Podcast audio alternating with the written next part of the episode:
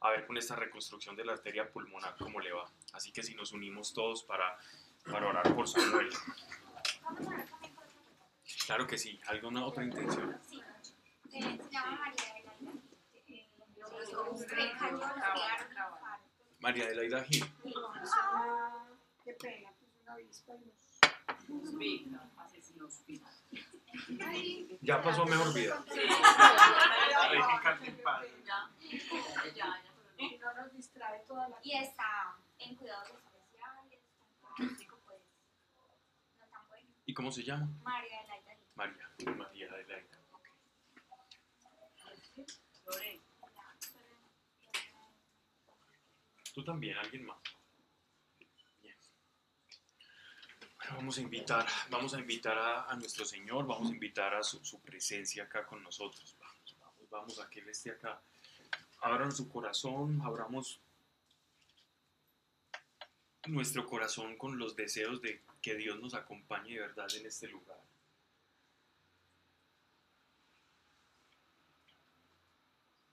Que este espacio que estamos compartiendo sea para encontrarnos con Él. Que podamos decir, este miércoles en la noche no solamente voy a escuchar su palabra, a reflexionarla y a que actúe en mi vida, sino a tener un encuentro con Él, un espacio con Él, y que podemos dejar, que podamos dejar todo atrás. Y hoy sea encontrarnos con Dios. Padre, bienvenido a esta casa, bienvenido a este lugar. Tu presencia, Señor, nos gobierne y nos llene de plenitud. Bienvenido eres siempre para llenarnos, para disfrutar de tu compañía. Te queremos tal cual tú eres. No solo por lo que nos das y produces en nosotros, sino por quien eres. Queremos conocerte y disfrutar de tu presencia. Padre nuestro, haz morada en este lugar, Señor y en tu presencia hoy, no por nosotros, sino por aquellos que están necesitados y que están en nuestros corazones. Hoy te levantamos, Padre, a Samuel Díaz y establecemos como iglesia en unanimidad, declaramos, establecemos que toda fiebre termina, proceso infeccioso en el nombre de Yeshua de Nazaret y un niño completamente sano. María también, Padre, en el nombre de Jesucristo de Nazaret, una sanidad sobrenatural. Desatamos sanidad sobrenatural. Gracias, Padre. Queremos, Señor, que nos acompañes para que tu voluntad sea expresada a través de este tiempo y en estas palabras que extraemos de la revelación y que se queden en nuestro corazón y que nuestra vida no sea igual. Que vengamos acá y nuestra vida no sea igual. Que no sea igual. Ayúdenos, Padre, Espíritu Santo, a que la palabra resuene y se vuelva hechos concretos, frutos en nuestra vida. Y líbranos, Señor, de la tentación allá afuera. Líbranos de aquello que nos separa de tu presencia. Mas educa nuestra alma, Señor. En el nombre de Jesucristo de Nazaret. Amén.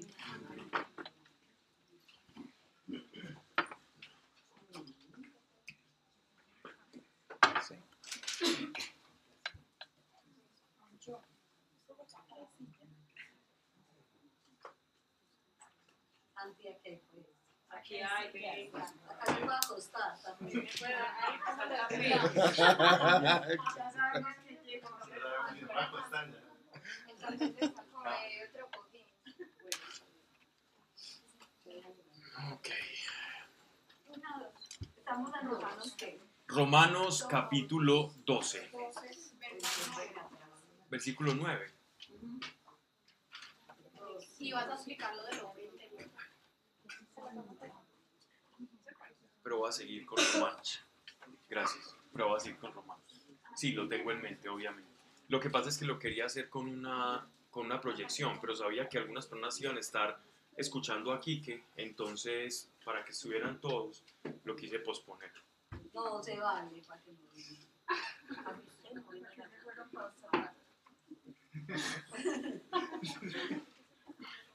Ok. Bueno, vamos a hablar algo de eso. Vamos a hablar algo de eso también. Está bien.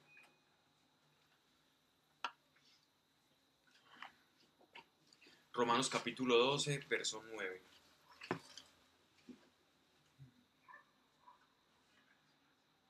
Vuestra caridad sea honesta, sea sincera. Dios, esta, esta, esta palabra es tan profunda. ¿Cómo podemos hablar de caridad que no sea sincera? ¿Cómo sería caridad es amor? ¿Cómo es un amor no sincero? ¿Cómo podría ser un amor no sincero? Eso lo diste tú. Ana dijo esperando algo a cambio. Yo conveniente. Eh, sí, es lo mismo. Uno es la categoría y el otro es la, la relación. Miren, el, el amor no sincero precisamente es cuando yo estoy esperando reciprocidad. Cuando yo amo en búsqueda de una reciprocidad. Eso es un amor no sincero. Que estoy esperando retribución. No es malo, no es amor. Simplemente no es amor, no es malo. hacer un contrato con una persona cuando yo voy a comprar a una tienda una botellita de estas, yo voy a comprar, ¿es malo comprar esto? No, yo estoy resultando beneficiado y el dependiente de la tienda también está resultando beneficiado. ¿Hay algún problema moral allí? No, pero eso no es un acto de amor, es un contrato. Del amor necesidad, como el.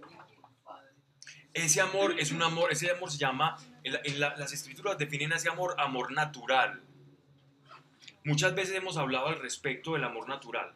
En este caso vamos a hablar, ¿qué no es amor? Un amor que presta un interés o que exige una reciprocidad no, se, no entra dentro de la categoría de, de- de amor. No, eso no es amor. Ahora, otra, otro tipo de amor que nosotros utilizamos es el de no, no hay ninguna... Yo he conocido el verdadero amor cuando he tenido un hijo, dicen las mamás. Solo hace mente se conoce el verdadero amor cuando tenemos hijos. Mentira. Eso es mentira.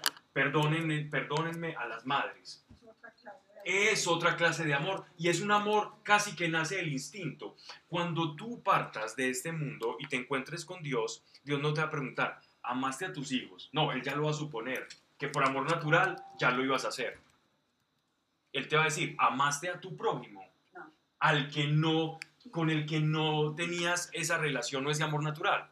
Porque a veces las madres son muy, y los padres podemos ser muy jactanciosos, es decir, es que uno como los quiere, uno como quiere a un hijo. Por Dios, eso está en tu genética. Vaya, peleele a una madre oso polar por el osesno. Vaya, quítele los, los, los, los chikunguñitos que están pegados de, de la zarigüeya, esos, los, los muñequitos, los hijos, los zarigüeyitos. Los, chus- los zarigüeyitos. Va- vaya, quíteselos a una, a una zarigüeya. A ver qué hace esa zarigüeya. Le tira todo ese almizcle en la cara y sale y, y se hace matar por su animalito. Es un amor que se supone nace del instinto, de esa filiación natural. Y el apóstol Pablo dice que incluso en los postreros días la conciencia del ser humano va a estar tan cauterizada que ese amor natural incluso va a estar en cuestionamiento. El aborto es una forma en la que ni siquiera hay amor natural, donde prima el derecho de una mujer sobre su cuerpo que el de otra vida. Pablo, tú has explicado el amor como sustancia. ¿Me puedes explicar La fe El, como sustancia. el amor como no, el amor también como También. sustancia, sí. Sí, sí, sí. Eso lo expliqué hace un Primera año, dos, dos- hace un año. ocho meses más o menos. Sí. Ah, sí, sí. Sí, sí, me acuerdo. Ibas a decir un año y dos días y yo, uy, qué exactitud. Sí, más o menos. A mí me tocó. Te les voy a mandar Mira. el link. Sí, señor. la- el amor como sustancia es en el mundo en el mundo natural. Bueno pues estamos tocando varios temas. Empezamos explicando qué no es amor cierto reciprocidad versus el amor versus el amor que se considera el afecto natural. Que ni siquiera es amor sino afecto natural. El afecto de un papá con un hijo es afecto natural ya no es exigible. Se, se supone ya ahora bien en el mundo espiritual el amor es una sustancia el acto de amor es sustancia espiritual, es algo, no es una abstracción de la mente. El amor no es un ideal abstracto, el amor es sustancia en el reino espiritual. De hecho, es tan sustancia que es la llave que te permite ingresar al reino de los cielos. Tú mismo eres la llave, dependiendo de cuánto recubrimiento de amor tengas. Esa es la manera en que vas a ingresar al reino de los cielos. Por eso el acto de amor sumo que llevamos nosotros como impronta, los creyentes, revestidos de Cristo, del acto de amor en la cruz, es el revestimiento, el revestimiento, revestimiento que nosotros tenemos para poder ingresar al reino de los cielos. Es don también. Es un don, es porque es gratuito y nosotros hemos recibido ese amor de Dios y esa sustancia de Cristo en nosotros, ese ropaje de Cristo es el que nos permite ingresar al reino. Pero también Dios va a decir, ahora bien, yo puse mi amor sobre ti, pero ese amor en ti que produjo, tiene que producir amor, que tú también des amor y devuelvas ese amor. Y ese amor que recibes de Dios, tú lo debes entregar a Dios y al prójimo. Esos son los diez mandamientos. Hacia Dios los primeros cuatro y después los otros, la otra mitad hacia Dios. Entonces, ¿de qué estamos hablando? Que el amor en el reino espiritual se hace sustancia. A los ojos nuestros, en los ojos de la carne, en los cinco sentidos, ver, oler, tocar, escuchar, el amor simplemente lo podemos idealizar o abstraer racionalmente, sin embargo, o intentar describir, sin embargo, no verlo. Uno no sabe cuál, qué, qué persona ama más que no, sino por los actos o por los frutos. Sin embargo, no porque uno diga, wow, mira este como está gordo de amor y uno ve un gordito lleno de corazones, lleno, rebosante de amor, no necesariamente, pero en el mundo espiritual, ciertamente, si, si un ser celestial, llam- llamemos un ángel o el mismo el- nuestro Señor, nos está mirando recubiertos de esa sustancia, a unos más que a otros. Por eso dice que nosotros seremos juzgados en qué? En el amor. En el amor. El amor es la llave del reino. Pero es sustancia, ¿no? Es realidad en el espíritu, en, en el cielo, ¿no? Es, es algo que tú puedes ver en el cielo. Pablo, una preguntita. Uno, uno se puede dar cuenta si está revestido de amor. Pues eso que puede Te preocupa. Sí, porque yo siento como, pues una como. Ay, yo puedo poner un ejemplo. Pues, no, no sé. Es sobrenatural. ¿Qué? Por ejemplo, El amor es no es se puede producir dentro de lo natural, pero produce efectos sobrenaturales.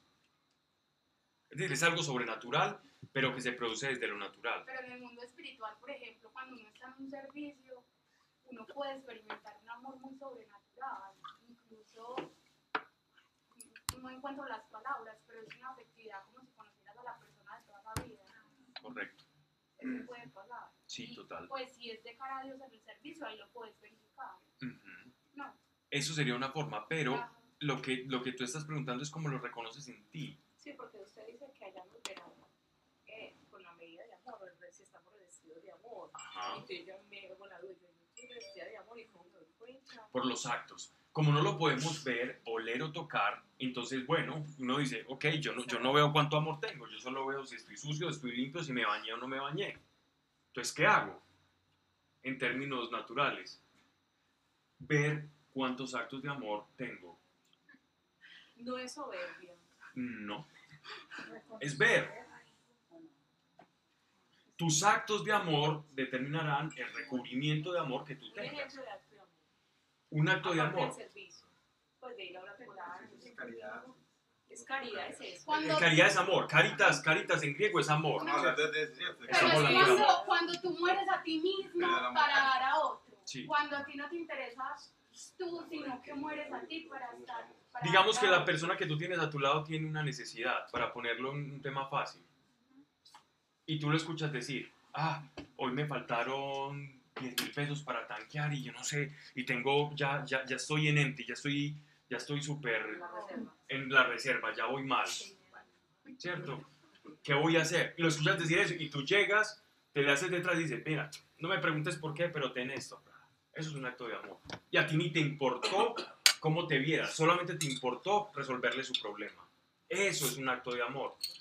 Un acto de amor es hacerle la comida a una persona con la que tú vivas y hacérselo con amor. No te preguntó, simplemente te nació y se lo diste. Lo recibo o no, eso es un acto de amor. Un acto de amor es dedicarle tu tiempo a una persona que necesite tu tiempo. Una persona que te pide un consejo, un consejo, Janes, eso es un acto de amor darlo. Eso es un acto de amor. En la medida en que esos actos de amor te gobiernen, o sea, te van recubriendo Pues simplemente. surge naturalmente, ¿no? Pues como que uno está Surge lleno por del tu- amor de Dios y como está lleno del amor de Dios empieza a Eso repartir es una triada. El, amor, el amor es una triada. Eso fue, en esa sí estuviste tú, Camila. Yo creo que Sebastián también estuvo. Que hablamos sobre el amor de Dios, el amor del Padre. Y yo estaba en un papelógrafo y hacía un, un triángulo explicando cómo, de, cómo era que nosotros podíamos producir amor porque primero lo recibíamos del Padre. Porque uno no puede dar de lo que no tiene. Y si no hay amor verdadero en nosotros, porque no lo hemos recibido de Dios, entonces ¿cómo vamos a dar amor incondicional si primero no hemos experimentado un amor incondicional que nos perdonó de todo pecado? Yo puedo dar amor incondicional porque yo he recibido el amor incondicional. Y por lo menos, si sé que no es incondicional, por lo menos imitarlo. Imitar el amor incondicional. Y, y si yo no tengo fe, pues imito la fe y de tanto imitar, imitar, termino teniéndola y descubriendo que sí estaba ahí pero por lo menos a- a hacer, porque es un acto, ¿no? Entonces, es lo, impor- lo, lo importante de eso. Entonces, mira que es supremamente práctico y fácil. Los actos de amor determinan el traje que tienes de amor en el reino del- del- de los espíritus. Dime, Pablo, una pregunta. Entre los esposos, ¿qué es amor y qué no es amor? es exactamente lo mismo. Corintios 13. Es esperar, es no juzgar, es creer, es confiar, Soportar. es esperar sin decir y es soportar. Soportar una figura que piensa diferente, que tiene hábitos diferentes, que tiene construcciones mentales e introyectos completamente diferentes a los tuyos, de que tiene ideales completamente distintos y aún a pesar de eso están juntos compartiendo la- el mismo lecho. Eso es amor. Pero si uno hace, por ejemplo, todas las manifestaciones de amor, esperando como una reciprocidad por parte del otro, entonces perdería valor esas acciones que uno está ejecutando. Bien, en la pareja es importante y por eso la, la la- la palabra de Dios, Dios mismo dice, no os unáis en yugo desigual. ¿Ok? Para que no pase eso. Porque se supone que si hay un hombre viviendo la vida cristiana, ese hombre que tiene que trabajar, no que ya llegue perfecto por ser creyente, pero que debe trabajar. Ay, ¿verdad que la tengo que tratar como vaso frágil? Ay, ¿verdad que la tengo que amar a pesar de que yo me quiera encerrar en la caja de la nada todo el día y canalear sin, sin, sin, sin hacer nada? ¿Cierto? Porque eso le, eso le pasa a los hombres. La, la mentalidad del hombre es una vez está como hastiado y lo único que quiere es apartarse y no contar sus problemas, mientras que las mujeres quieren contar sus problemas y expresar todo lo que les pasó desde las 6 de la mañana hasta las 7 de la noche. Y repetir. Y el hombre, y el hombre, y el hombre lo único que quiere es simplemente aislarse y no contar. Y estar con un amigo haciendo cosas de zombies. Y haciendo cosas de zombies, ellos subliman el problema. La mujer hablando sublima el problema. Entonces son naturalezas diferentes que se tienen que comprender. Un hombre, y eso es muy bonito, pues eso de la mujer es muy bonito y del hombre también es bonito. Si lo entienden, van a tener el 50% del matrimonio resuelto. Pero hay mujeres que pueden tener un pensamiento más masculino. Total, y hombres que tengan que estar hablando todo el día. Sí. Y hombres que tengan que estar hablando todo el día. Pero, pero, pero eso es como lo general, ¿no? Por la manera en cómo funciona el cerebro femenino y masculino. Y con la familia pasa igual. Exactamente igual. Entonces, si estás en yugo igual, el hombre debe saber que si tú haces unos actos, él debe responder a esos actos de amor, porque él también debe estar en esa misma sintonía de amor. Si estás en yugo desigual, entonces todo el tiempo te vas a sentir en una carga. Y aún sin embargo, no esperes recibir. Pero para que eso no pase, para que no estés en sufrimiento constante, Dios insta al no unirnos en yugo desigual. Y en yugo igual también pasa. Si no se, igual, ama, igual la regla es amar. Dios le dice a la mujer, respete a su marido, y al hombre le dice, ame a su mujer. Porque sabe que la mujer más fácilmente va a amar. Y, a uno más fácilmente va a respetar. Exacto. Cuando un hombre no se siente a veces como amado o querido, eh, no le da tan duro, pero cuando siente que le faltan el respeto, eh, eh, hay algo que toca el corazón del hombre mucho más fuerte, que incluso sentir como actos de, de desamor. ¿Quién se identificó por allá? Los hombres, los hombres. ¿Sabe qué te- El amor de la mujer está muy vinculado a la admiración y al respeto. El, y el de los hombres, digámoslo así, como, al- como, a, la, como a la atracción, de- de- no solamente física, sino de la personalidad y la forma de ser de, de la persona. Añado forma de ser también. Ok. Vuestra caridad sea sincera. Una caridad no sincera no es caridad precisamente. Es simplemente un, un pacto, un contrato que no es malo, pero no es amor. ¿ok? Aborreciendo el mal, adhiriéndoos al bien, amándoos los unos a los otros con amor fraternal, con amor ágape. ¿Cuál es que es el ágape? es el amor que no espera.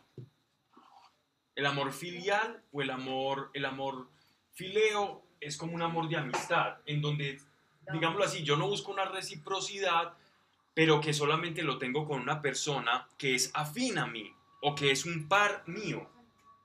Es fácil querer a un par, a un familiar, a un par mío, a un compinche, a un cómplice. Oiga, hermano, estoy embalado, necesito 10 millones de pesos, tranquilo, yo te los doy, no, no me los yo te los regalo. Y desembalar al amigo.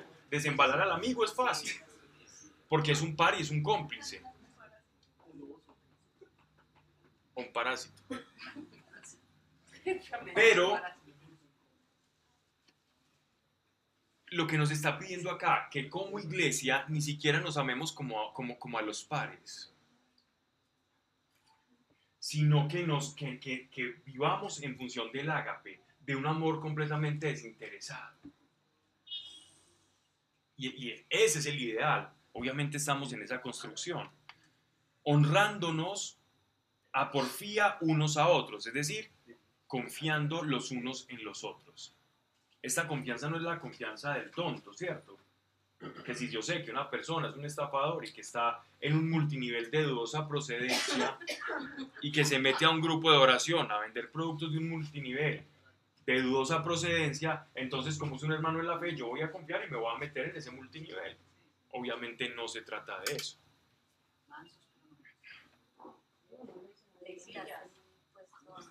Digo multinivel de dudosa procedencia. No, no que estoy diciendo que un multinivel per se sea malo.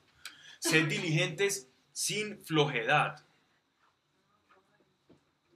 Sed diligentes sin flojedad, fervorosos de espíritu, como quienes sirven al Señor. Miren, aquí hay dos, aquí hay dos temas muy particulares, ¿cierto? Hay una diferencia entre servir en la carne o en el alma o servir en el espíritu. Servir en la carne, quien sirve en la carne busca dos cosas. Una, aprobación. Todo servicio, ¿cómo identifico yo un servicio en la carne? Cuando estoy buscando aprobación. ¿Qué es buscar aprobación? ¿O por qué uno necesita encontrar aprobación? Porque yo cuando me miro al espejo no me apruebo a mí mismo. O sea que la necesidad de aprobación nace de la no aprobación propia. Es una proyección precisamente de, de mi no aprobación. Necesito la aprobación de los demás porque yo carezco de ella. Bueno, y esto en términos naturales. Pero en términos de una persona que ha nacido de nuevo, ¿cómo se daría esta situación? En una persona que ha nacido de nuevo y ha interpretado el amor de Dios correctamente, y de lo que vamos a hablar la próxima charla, que es del cascarón del hombre interior, que vamos a tocar un poco ese tema. No, no postergar esto. Vamos, a hablar un poco de- de esta, de esto que nos pasa a nosotros en la vida interior y en la vida espiritual. Miren, si yo no estoy viendo el Evangelio tal cual, completo como Dios lo, lo- lo dejó, entonces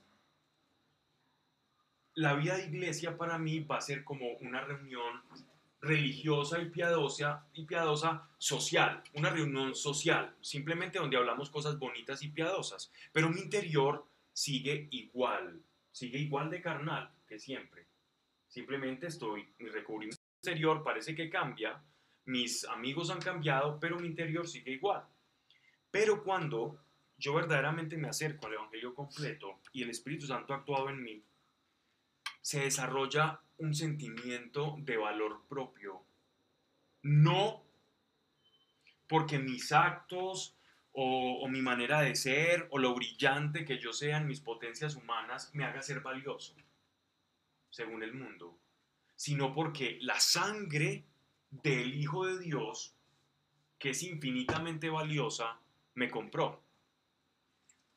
Entonces, si algo que es infinito, miren que ahora la moneda más alta, bueno, está, digamos, la, más, más reconocida que es el, el euro, ¿cierto? Como una de las, como una de las eh, divisas más, más altas, ¿cierto? Más valorizadas. Uno dice, wow, voy a ganar en euro, voy a poder comprar todo, ¿cierto? Y si algo fue comprado por euros, una situación, o yo estoy ganando en euros, entonces mi dinero va a valer más.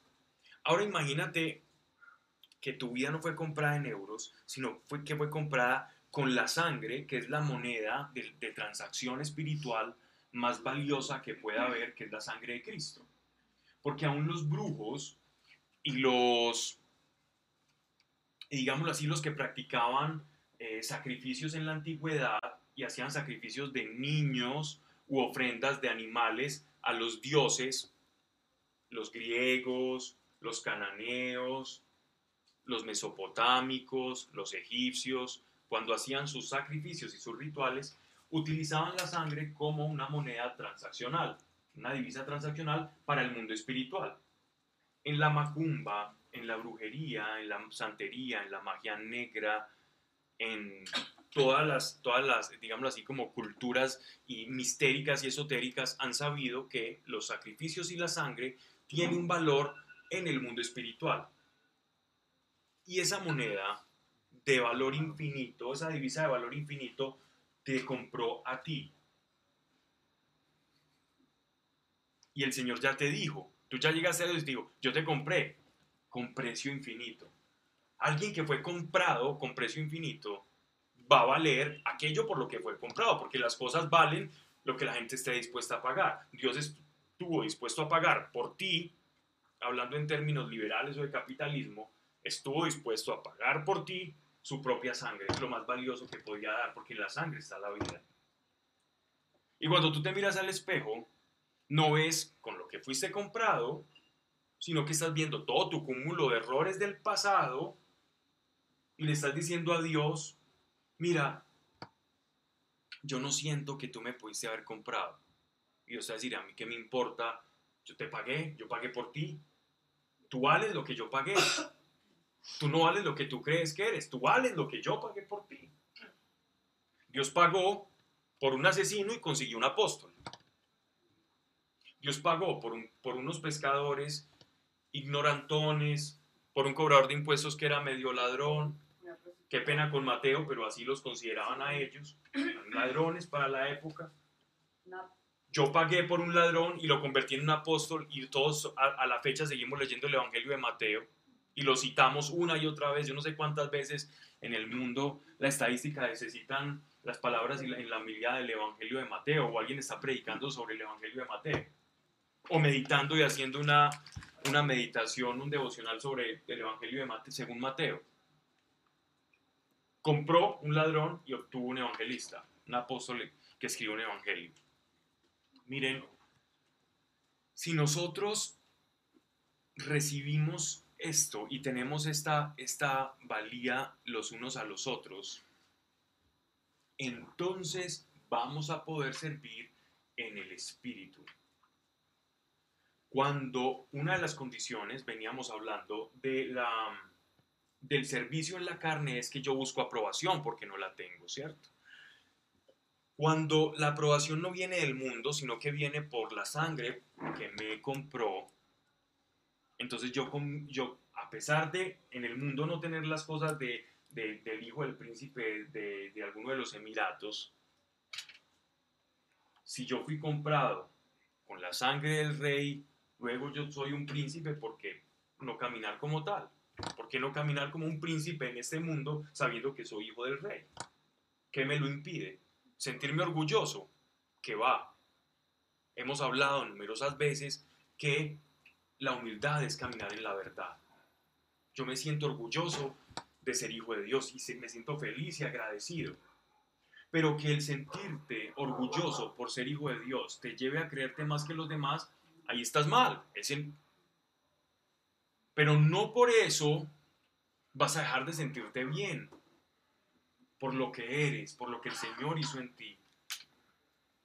No confundir con soberbia. Eso es lo que dice que es cuando yo me pues cuando yo ya me hago hijo de Dios, digna hija de Dios, entonces crezco en dignidad. Total, total, porque ya, ya adoptas la, la, la, la adopción filial y tú ya soy hija del rey, entonces bueno, ya, a ver, ya tengo un papá y empieza esa relación y esa confianza. Y puedes caminar expresando esa nueva confianza en tu vida, porque ya no te determina el mundo, sino que Dios es el que determina lo que te ocurre en la vida. No la mera causalidad, causa y efecto, sino un Dios sobrenatural que tiene un control sobre el propósito de tu vida. Y creces en confianza, como casi que por inercia. Entonces, servir en la carne, cuando no, no servimos como para el Señor, buscamos aprobación para llenar un vacío interior de que yo no me apruebo a mí mismo. Dos, porque no comprendo, o que me lleva a servir en la carne, porque no comprendo la libertad del Espíritu. Yo puedo servir en el Espíritu y sentirme cansado y no querer hacer algo. Uno en el Espíritu puede no querer hacer algo. Yo puedo estar sirviendo, en el Espíritu y no querer hacerlo. Pero como Pablo, si uno cuando está sirviendo en el Espíritu uno fluye, uno no se cansa y serán como las águilas y como los búfalos renovarán las fuerzas. No. ¿Ustedes creen que Jesús sirvió en la carne en su, en su estadio en la tierra o sirvió en el Espíritu? Todo el tiempo Jesús sirve en el Espíritu, ¿verdad? Pues así lo dicen, la- así lo atestiguan las Escrituras. Pues bueno, ¿quién me explica entonces qué pasó en Getsemaní? Cuando él estaba orando, Señor, pasa de mí este cáliz. Él no quería escapar. Él no quería, pero estaba Sirviendo en el Espíritu, no quería, aún en el Espíritu. ¿O hasta cuándo tendré que soportarlo? ¿O hasta cuándo tendré que soportar los hombres de poca fe? Sí.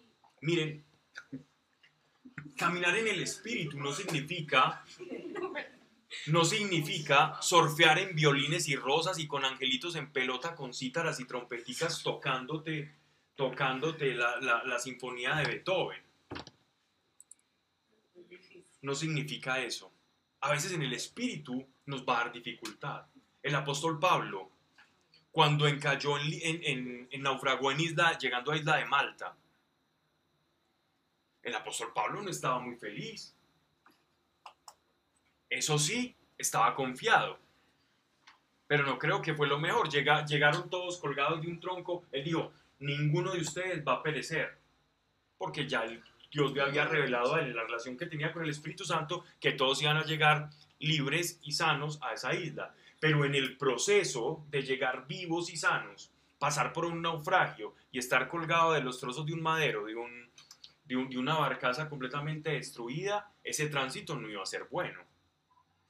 Así que el servicio en el espíritu no implica estar navegando entre violines y rosas y algodones. Sin embargo, Pero siempre hay que obedecer. hay plenitud. Sí, la obediencia, la obediencia va a ser parte de ese servicio en el espíritu. Porque a veces creemos que el servir en la carne, que el servir en la carne, eh, perdón, que el servir en el espíritu siempre va a estar motivado como de una fuerza interior que va a hacer que nada nos detenga. No, el, el caminar en el espíritu también implica un accionar de tu voluntad, o un esfuerzo, o uno dar el paso extra, pero vas a tener la fuerza para hacerlo, que es la diferencia. Pero siempre vas a tener que combatir con una naturaleza débil y frágil, que contiene un espíritu que lo puede hacer todo. Entonces en eso radica la dificultad y la diferencia, en nuestra carne. ¿Ok? Entonces dice, sed diligentes sin flojedad, fervorosos de espíritu. Fervorosos de, ¿Qué es fervoroso de espíritu? Me gustaría escuchar otra traducción. La segunda ya.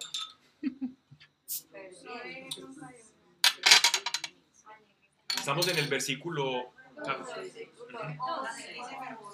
¿12 o 11? En el décimo.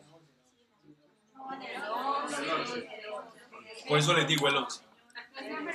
El décimo. Entusiasmo. Bueno, esta sí nos las debo en un lenguaje mucho más tranquilo.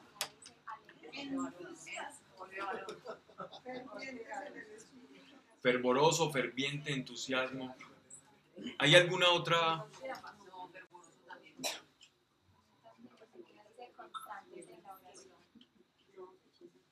Dice, sed diligentes, sin flojedad, fervorosos de espíritu. Sirviendo al Señor. Tener buen ánimo. ánimo. Ánima, ánima o ani- viene, ánimo viene de ánima, de lo que, de la motivación interior que lo lleva a uno a hacer algo. Nos están dando una característica de la, de, de- de- de la flojera o de la pereza. ¿Cierto? Entonces miren.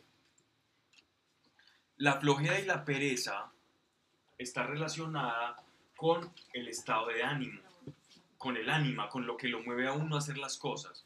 Una persona perezosa o con tendencia o tentación a la pereza es una persona que no tiene motivación.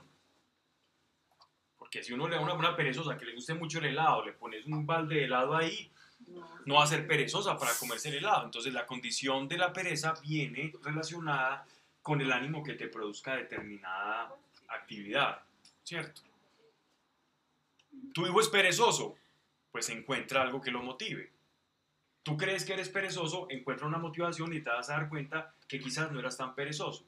De pronto menos voluntarioso, pero no perezoso. Porque el voluntarioso es aquel que a pesar de no querer hacer algo, estar motivado por algo, lo hace. Pero miren Dios lo que nos está pidiendo acá. Sed diligentes sin flojedad, fervorosos de espíritu. Entonces, ¿cómo ser fervoroso de espíritu? Ya nos lo van a decir, el apóstol Pablo nos lo va a decir en el versículo 12. Para tener un espíritu ferviente, me es indispensable la oración. Si yo quiero tener el ánimo, el ánima, la motivación interior para poder servir en el espíritu, necesito indispensablemente, no puedo renunciar a ello, oración. Esa pereza espiritual que muchas veces sentimos es por falta de oración y se vuelve un círculo vicioso. La falta de oración, la pereza espiritual, luego viene la tibieza, luego de la tibieza viene la, la tentación, luego de la tentación la caída, luego de la caída la culpa y vuelve el círculo vicioso y el alejamiento como consecuencia de la culpa. Y es un círculo vicioso del creyente. Pablo buscando la presencia de Dios. Oración. ¿Por qué motivo la oración? La oración siempre, la oración siempre debe ir encaminada a la presencia, a buscar la presencia. Sí. La oración de petición se la hacemos todos los días cuando decimos, Señor, protégenos cuando vamos en el carro, que nada me pase, que cúbreme con tu sangre. Todas las oraciones que toda la gente hace. Eso es oración. Pero Dios quiere intimidad. ¿No, escu- no escucharon a Anita ayer, cierto? Sí. No, No. Sí. sí. Más o menos de eso hablaste, ¿cierto? Sí, de la intimidad. Ujú. Eso es lo que Dios está buscando. En la intimidad con Dios se pierde la pereza espiritual. Es que yo hablo con Dios y busco su presencia y aún siento esa pereza espiritual. Entonces, para que alguien se siente identificado con eso, a pesar de pasar tiempo con Dios y buscar su presencia, siento pereza espiritual. Como la iglesia espiritual. O hay alguien que definitivamente con la oración dice, no, esto para mí es el remedio de lo que Pablo está diciendo. Sí que, ¿quiénes se identifican con lo uno y quiénes con lo otro? Aún a pesar de pasar tiempo y calidad de oración, ¿quiénes sienten pereza o tibieza espiritual? Pero es que para esa calidad de oración tiene uno como que buscar, la presencia. no, como, como siente uno agrado a orar. Digamos, a mí me El gusta clímax, mucho con ¿verdad? música. Está bien. Entonces por ahí como que ya me voy. Ánimo. Me encontré pues hace poquito y, y estoy feliz orando así. Es- ha sido como la única manera, porque antes me daba mucha pereza. Está bien, pero ya encontraste un punto. Ok. ¿Por qué pregunto esto? Porque quienes estén en la segunda categoría de la que hablamos, es decir, quienes a pesar de eso sien- llegan a esa tibieza, es porque hace falta quebrantamiento. ¿Cómo así? O sea, despojar el corazón totalmente delante de Dios. O sea- falta más intimidad. O sea, quebrar el hombre exterior para que surja el interior. Entonces, de eso tocaremos más adelante, pero dejémoslo ahí. Dejémoslo ahí. Pablo, No, no, no. No nos No nos no por favor. Pues el quebrantamiento. Sí. Por ejemplo, yo siento que es lo único que me calma. El quebrantamiento. ¿Quién tiene, un- es que ¿quién tiene una Biblia? Mate, Juan, Juan capítulo 24. ¿Cómo sabe? ¿Alguien me puede suministrar, pas- facilitar, pasar una Biblia? ¿Qué quieres? Está súper rayado. Mejor. Estas son las buenas.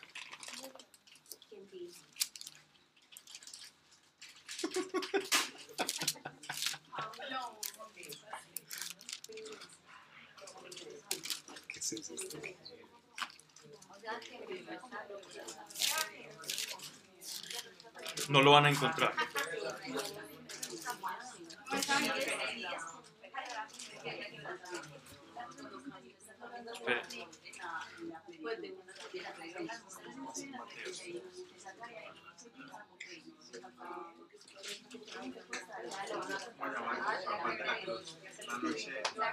Procurarán. Y de los tres. poemas. No, a mí, a mí ahí no me da pereza, me da pereza sentarme a eso.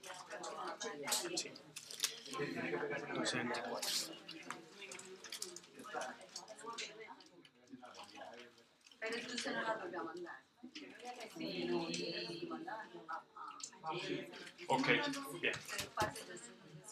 Yo veo Entonces.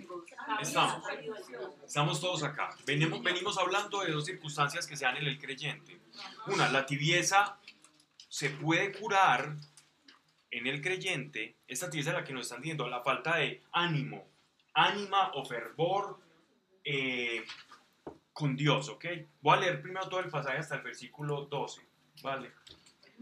Si aún a pesar de leer esto, dicen, sigamos con lo que veníamos hablando, pues seguimos. Sed diligentes sin flojedad, fervorosos de espíritu, como quienes sirven al Señor. El servicio, el servicio en el espíritu. Debe ir acompañado de motivación espiritual. Yo no puedo servir en el espíritu sin motivación del espíritu. Una cosa es que lo que yo esté haciendo sea difícil, o a veces yo diga estoy cansado, eso no tiene ningún problema. Pero mi motivación interior es seguir haciéndolo, pero estando cansado. Es como aquel atleta que está jugando, un deportista que está jugando en cualquier equipo, y, y tú le ves que el atleta está dando de sí, pero no puede más. Pero quiere, pero su cuerpo no le da más. Es algo así. Su ánima, ánimo, intención es querer correr la siguiente milla, pero su cuerpo ves que no le está dando. Ahí llega el técnico y hace el cambio. ¿Cierto? Entonces, esa es la misma circunstancia, ¿no? Ahora sigamos. Dice, entonces, si aún a pesar de yo pasar tiempo con el Señor y buscar su presencia, no tengo ese ánimo, entonces viene lo siguiente. No es que estés mal, es que te hace falta algo. Y es quebranto. Para hablar de ese quebranto me voy a ir al capítulo 12 del Evangelio del apóstol Juan, versículo 24. Lo puedes leer, si esta letra está muy chiquita y yo desde que hice... Pablito, tienes que tener una Bueno, capítulo 12, versículo 24. Les aseguro que si el grano de trigo al caer en tierra no muere, queda el solo, pero si muere de abundante cosecha. ¿Puedes volver a leer, por favor? Les aseguro que si el grano de trigo al caer en tierra no muere, queda el solo, pero si muere de abundante cosecha. Ok. Ese es el fruto de la sangre de Jesús. Ese es el, el hombre quebrantado, el que se quiebra. Morir es quebrantar. Entonces vamos, vamos, vamos por partes. También, también.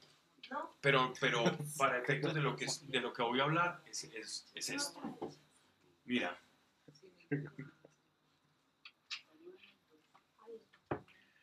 Cuando nuestro Señor hablaba del trigo, no lo hacía por capricho o como una mera analogía muy bien adaptada a su tiempo y a la capacidad agrícola que tenía Israel y que ahora tiene y que heredaron de los mesopotámicos, ¿cierto? De lo- los caldeos o mesopotámicos fueron los padres de la agricultura. Y resulta que el trigo tiene una, una particularidad. Y nuestro Señor eligió muy cuidadosamente el grano de trigo, porque el grano de trigo en sí está, está compuesto de, de tres partes, ¿cierto? Un capazoncito, una, una recubierta, eso es más o menos como del tamaño cuando en la, en la espiga se divide en cuatro racimitos, de esos cuatro racimitos salen unos, unos granitos cuando los trituran en la trilladora, que vamos a hablar de eso también porque tiene relación.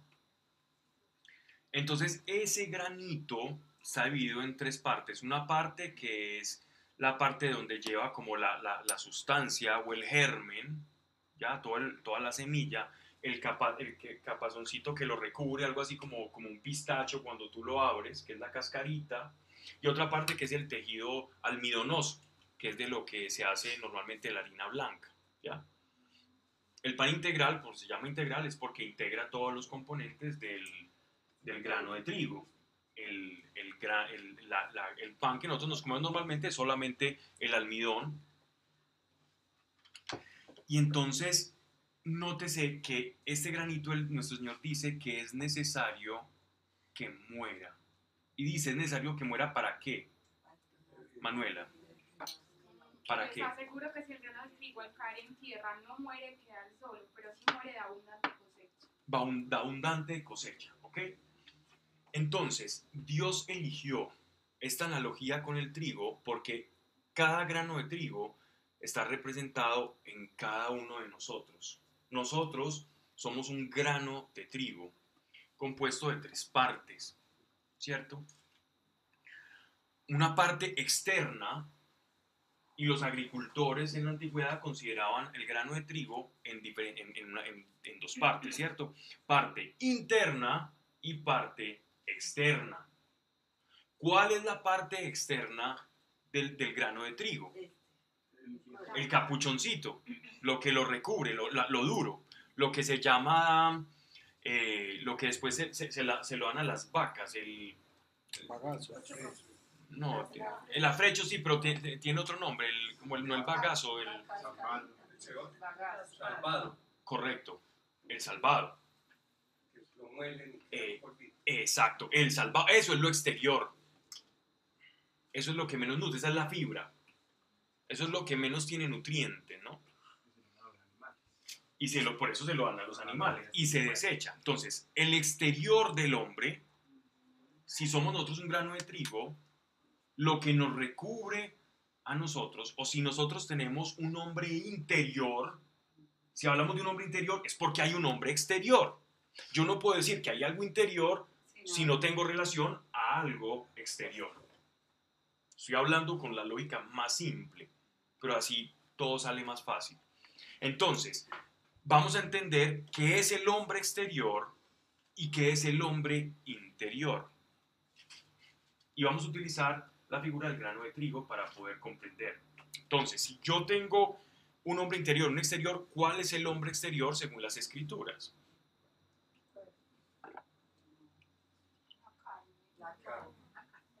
La carne. El cuerpo. Hay una palabra que dice el apóstol Pablo. Recuerden, él dice, pese a que nuestro hombre exterior se envejece y se degrada, en nuestro hombre interior nosotros nos vamos renovando. Entonces se da una circunstancia completamente extraña. Mientras nuestro capacete, cascarón, se va volviendo viejo, anciano, la gente dice, ay no, pero este, sí, qué pecado. En el espíritu nosotros nos vamos renovando, como el grano de trigo, completamente como el germen de trigo. Pero para que el germen de trigo pueda en sí liberar todo su potencial, porque todos sabemos acá que una semilla es en esencia algo en potencia. Una semilla es algo que puede ser, que tiene unas condiciones para ser, pero que en el estado de semilla no es. Simplemente es un potencial condensado. Dios nos ve a todos nosotros como un potencial condensado. Cada uno de nosotros es en sí mismo un potencial, algo que puede ser, pero que en su primer estadio es simplemente germinal, quien puede llegar a germinar. Para que el grano de trigo pueda crecer y pueda surgir, se necesitan diferentes condiciones.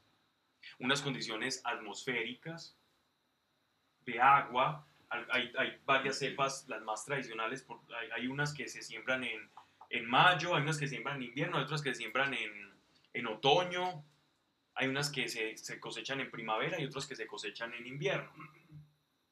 Son como las dos grandes cepas de, de, de- de- del trigo. ¿Qué pasa?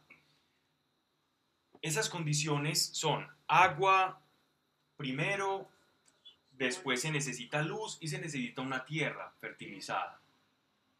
La parábola del sembrador dice que nosotros o que la palabra de Dios se representa en una tierra. Dependiendo de qué tipo de calidad de palabra de Dios esté yo recibiendo, de acuerdo a eso entonces va a ser más fácil porque la tierra va a estar más abonada para que yo pueda expresar esos frutos. O sea, están las La tierra condiciones. es la palabra entonces. La tierra es la palabra. Tengo, tengo iglesia, tengo al Espíritu Santo dentro de mí, que es la luz, que llega y me ilumina, ¡pra! ilumina la semilla, tengo la tierrita, tengo dónde crecer y cómo nutrirme, porque nos nutrimos de la palabra de Dios, tengo su presencia, el Espíritu Santo que me da la luz para poder producir, pero esta, este, este, este granito de trigo crece o todo su potencial se libera no desde el exterior hacia el interior, sino del interior hacia el exterior. Como un huevo. Un huevo es una semilla, pero el reino animal, ¿cierto? Es un embrión. ¿Qué pasa con el huevito? Si tú coges un huevito y le haces que, esté fertilizado y le haces un le haces un rotico a ese huevito, ¿qué va a pasar? No va a nacer. Pero cómo nacen o cómo eclosionan los, los, los huevos de los, de los ovíparos, de los animales ovíparos. Tú ves que van rompiendo el cascarón y va surgiendo el animalito, ¿no? Igualmente es el grano de trigo y toda semilla. Va recibiendo el alimento y va rompiendo ese cascarón de ese hombre exterior. Ese hombre exterior es nuestra antigua naturaleza. Nuestra antigua naturaleza está compuesta de cuerpo y alma. Y nuestro espíritu también que venía caído. Más, cuando nosotros, esa semilla, recibe el Evangelio, recibe la sangre de Cristo, esa semilla cae y nuestro primer y único obstáculo va a ser romper ese cascarón. Para que la semilla de fruto es necesario que muera. Que muera significa que rompa ese cascarón. Todo el quehacer de la vida cristiana no es más que romper el viejo hombre para que la nueva naturaleza surja en nosotros. Yo tengo una pregunta. Dime. Eh, ¿Es condicionante que se den las condiciones de iglesia, Espíritu Santo y palabra para... Son las condiciones ideales, ideales. Pero Dios puede hacer florecer de cualquier parte, ¿cierto? Sin embargo, son las ideales las que Él nos dice y las que, la- la- las que palabras nos enseñan. Pero si yo recibo el Evangelio por allá en una isla desierta y solo me predicaron a mí, el predicador se murió, yo no tengo dónde nutrirme, pues Dios, bueno, el mismo Dios que te dio la semilla y el Evangelio producirá el crecimiento tuyo. Pero serían casos hipotéticos porque iglesia hay en todas partes. Bien, entonces, ¿qué pasa con nosotros? Nuestro trabajo es permitir que el Espíritu Santo ilumine nuestro espíritu y el nuevo hombre comience a abrirse paso sobre el viejo hombre. ¿Cómo quitan ese cascarón? En una trilladora. El quebrantamiento. ¿Qué es una trilladora? ¿Alguien es una trilladora de café? Son dos rollos que lo que hacen es ponen ahí la, la pulpa esta del café y lo que hace es despojarlas precisamente del cascarón, de la cáscara. Una trilladora de trigo hace exactamente lo mismo. ¿Recuerdan el pasaje que les puse como ejemplo en Getsemaní, de servir en el Espíritu? Sebastián sí debe saberlo. ¿Qué significa Getsemaní? lugar de la aflicción. El El lugar de la Sacan aflicción. el aceite. Es donde exactamente. El Getsemaní significa lugar de extracción. Que nosotros lo llevamos a la pasión de, de- de- de nuestro Señor. Getsemaní significaba donde despulpaban el olivo para extraer el aceite. ¿Qué pasó con nuestro Señor en Getsemaní? Él fue despulpado.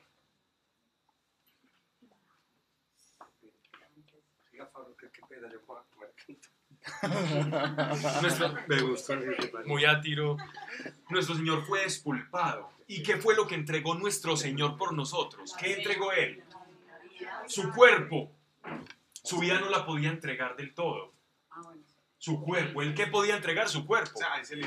Él no nos entregó su espíritu. Pues él- su espíritu no podía ser inmolado por los hombres, porque su- el espíritu, espíritu es y carne, carne es. ¿Qué sí pudo entregar? Su cuerpo. Ahí es cuando se da la renovación de la mente entonces de la persona. Del hombre interior.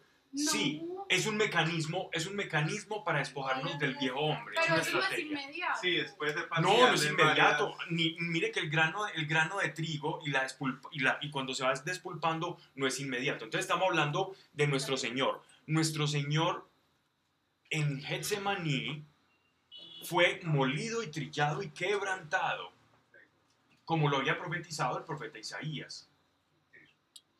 Nosotros, como sus seguidores, como hermanos, necesitamos ser quebrantados. Y el quebrantamiento tiene un poder muy grande sobre la vida del creyente. A veces menospreciamos. El quebrantamiento implica dolor, sí. Pablo, pero entonces, pues así en la vida real, la, con la trilladora de nosotros. Tú has escuchado un estribillo muy bonito que dicen, sobre que, nosotros, que, es una, un estribillo de iglesia que habla de cómo somos nosotros, una espiga dorada por el sol.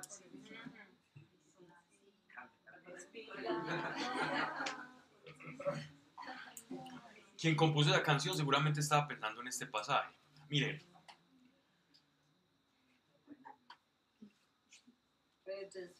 el quebranto, ¿cuándo se tiene que dar el quebranto? Para que no, para que no vayamos a casos específicos de cuándo es que me quebranto, cómo, no. ¿Cuándo es necesario para mí el quebranto? Y ya cada uno lo puede llevar a su situación particular. Cuando mi yo, mi antigua naturaleza, mi capacete, mi cascarón no esté dejando crecer el hombre espiritual que Dios ya diseñó para mí y que todo ese potencial del germen de trigo que soy yo, que es la naturaleza de Cristo, que se quiere expresar en mí para el Espíritu Santo poderme usar en todo mi potencial, no puede salir. No es que Dios no lo haga, es porque mi alma y mi vieja naturaleza no permite que ese nuevo hombre surja. No permite que ese nuevo hombre surja. Cuando eso ocurre en una persona, o, llevándolo otra vez al- al trigo, las espigas que crecen precisamente sin que se haya producido esa germinación se denominan cizaña. ¿Cómo es una cizaña? Una cizaña respecto a un trigo que da fruto, una cizaña es completamente erguida. Cuando tú ves una cizaña en un trigal, es una que se ve hasta bonita porque es así paradita. Y el trigo que da fruto, por efecto del peso del fruto del trigo, del, del grano de trigo, se dobla, se encorva. Entonces el segador separa el trigo de la cizaña porque el trigo está encorvado, está inclinado, renunció a sí mismo por los frutos que lleva, mientras que la cizaña está erguida. ¿Qué quiere decir esto? Por eso nuestro Señor escogió el trigo, es que nuestro Señor fue perfecto.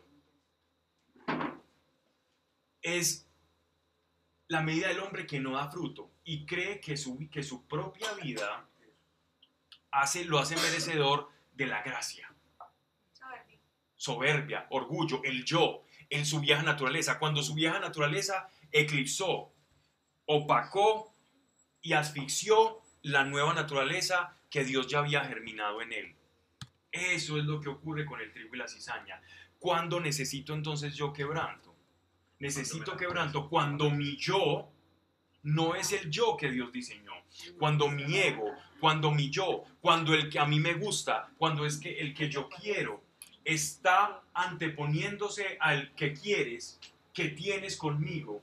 ¿Cuál es mi destino? ¿Cuál es mi propósito, Señor? ¿Quién soy yo en ti? Sino cuando yo pongo mi yo por encima del yo de Dios. Mi voluntad por encima de la voluntad de Dios. Por eso en Getsemaní Él nos da la clave de lo que es Pero ser trillado. Señor, haz tu voluntad, que no sea la mía. Pero nosotros tenemos que saber la voluntad de Dios. Tenemos que tener un discernimiento, una intimidad muy alta, porque no, hay veces actuamos en, en el yo, pero no por, por, por ese motivo, sino porque Ajá. pues es- nos falta. Total. Pero entonces Sin embargo, ¿cómo conocerla? Miren, no esperemos una locución interna del Espíritu para saber cuál es su voluntad. Pero él sí puede decir. Sí, siempre. Es Dios le habló, abrió el mar rojo. Sin embargo, ya lo escribió. Escrito está. ¿Quieres saber qué quiere Dios de ti? Préstame, tiene, tiene, tiene una Biblia bien gruesa por ahí, bien grande. Le prestó gafas. Estamos buscando una Biblia con Arial 20, Arial 20 alguien. No, no, no la voy a leer, pero era para, para que se Ah, a. Queremos saber cuál es la voluntad de Dios buena, agradable y perfecta. ¿Estás esperando una locución interna para saber cuál es la voluntad de Dios? Pues amigo mío, muy loable tu causa, pero Dios no es de los que les gusta andar repitiendo lo que ya ha repetido tantas veces acá. Pero a nivel interno hay revelación. Sí. Sí, Pues, pero, pero, pero no puede, pero la no puede ser, pero no puede ser esa la excusa para Pero no no, enfocarte. sé, pero la Biblia es general. Sí, pero, pero como No, no es todo- general. y Pues, como- pero Es muy particular. Mano, es más, te dice que hasta, no le, hasta que no le debas a alguien porque te, va, porque te van a quitar la cama. Es decir, están pa- Señor, me meto en esta deuda, Señor, o no. Y tú lees, No seas deudor o te volverás esclavo. ¿Quieres ser esclavo? Sí, bueno, entonces anda, pide ese préstamo. Hoy serás un esclavo. Eso es Y como en todo, particular. hay, hay pasos, hay, hay como Es pasos a particular. seguir. Primero esto, lo otro. que había, Pablo, yo leía que había una revelación. No, no, hay que leerla en su, perdón, mano, hay que leerla en todo su contexto. Es, es- es ir tomando y le- leyéndola en todo su contexto, ¿cierto? Y vamos a entender, lo que pasa es que a veces, a veces también podemos caer, caer también en, en- en despreciar la escritura, que es lo precisamente que estamos haciendo acá, privilegiando la relación con Dios. Ah, Despreciar la escritura, ojo, estoy viendo despreciar.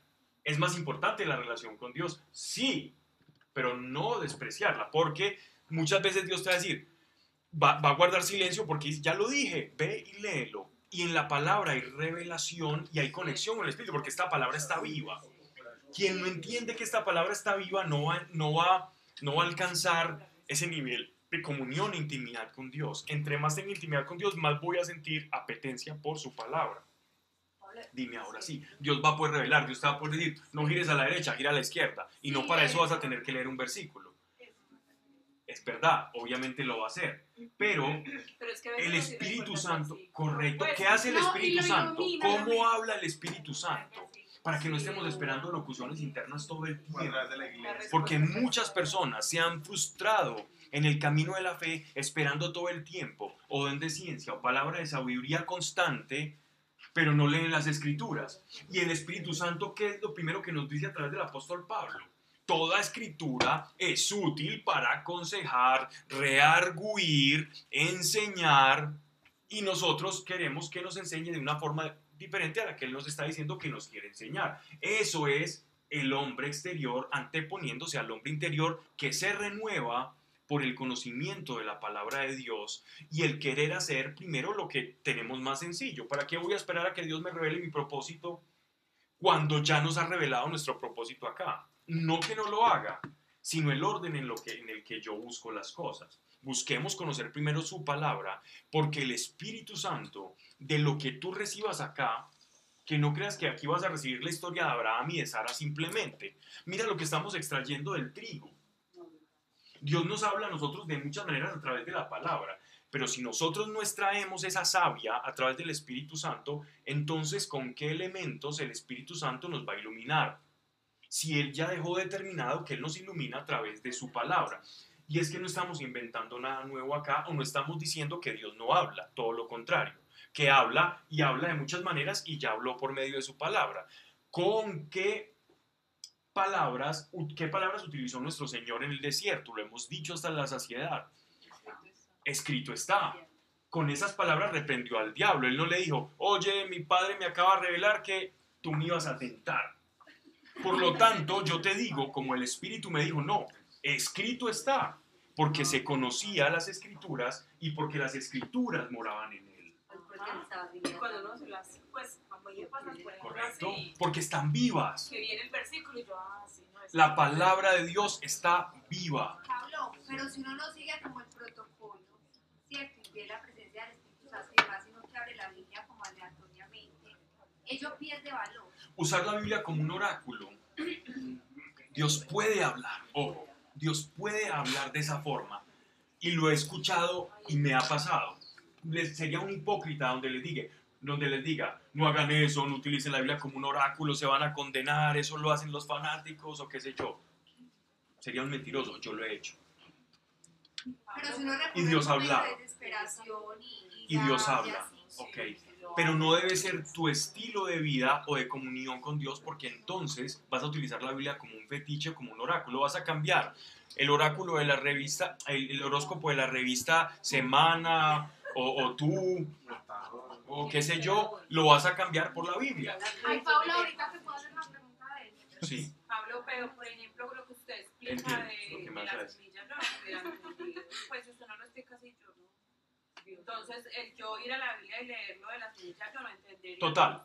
para eso Dios puso en la iglesia personas que van a hacer diferentes cosas. Y estás en iglesia y simplemente yo me tomé el trabajo de hacerlo, de meditarlo y lo tienes ahí. A, a mí me costó muchas horas de meditación, a ti te llegó en cinco minutos. Ay, gracias. ¿Ya? Unos rumian, otros escuchan, otros... ya eso es todo. Cuando nos llega a nosotros, nos llega a nosotros un- una cosa elaborada, tiene un montón de procesos, nosotros nos la comemos muy rápido, pero detrás de eso hay una cantidad y un proceso es lo mismo. Eso, eso es, esa es la vida en iglesia, es el privilegio que tenemos los unos de los otros. De pronto hay unos, por ejemplo, que van a llevar a otro que viven cerquita, entonces ven y yo te llevo a ti, eso es iglesia, eso es lo que somos. Sin esperar nada, nos damos los unos a los otros, en fraternidad. Hernán. El, sentirse más cómodo escuchando que leyendo, de pronto le resta como revelación. No, para nada. Es exactamente lo mismo. La palabra de Dios es la palabra. Venga por los ojos, o sea, escuchada por los oídos. ciego. No tiene nada que ver. De hecho, yo preferiría escucharla. Porque me canso mucho de los ojos. Leí mucho durante toda mi vida y, y yo creo que eh, ya me, me cansa mucho, me da sueño muy rápido, me da fatiga visual muy rápido. Entonces yo leo dos horas y ya te- y tengo que dormir media hora. Inmediatamente me cae sueño. Entonces a veces pongo como audiolibros o cosas así. Gracias, Luis. Lo sé. Gracias por recordarlo. Lo importante es que mientras el cascarón se va envejeciendo, el hombre interior se va renovando. Ese es el consuelo del creyente, eso es bueno. Bien. Pablo, el quebrantamiento es voluntario. El quebrantamiento, el quebrantamiento, Dios lo va a enviar a sus hijos. No depende de la voluntad, ¿cierto?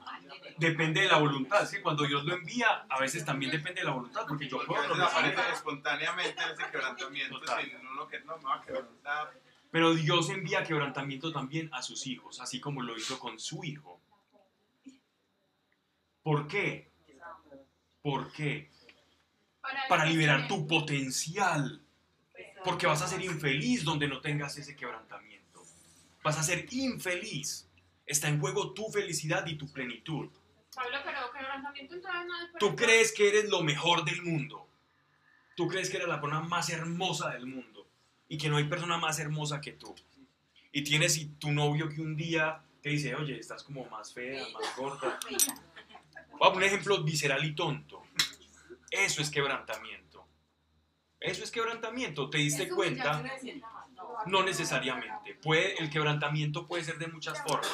Tú puedes recibir un golpe con un martillo, con una trilladora, lo puedes recibir más suave, más despacio, te van quebrando de a poquito o te quiebran todo de una y, y un dolor inicial muy fuerte, pero más rápido.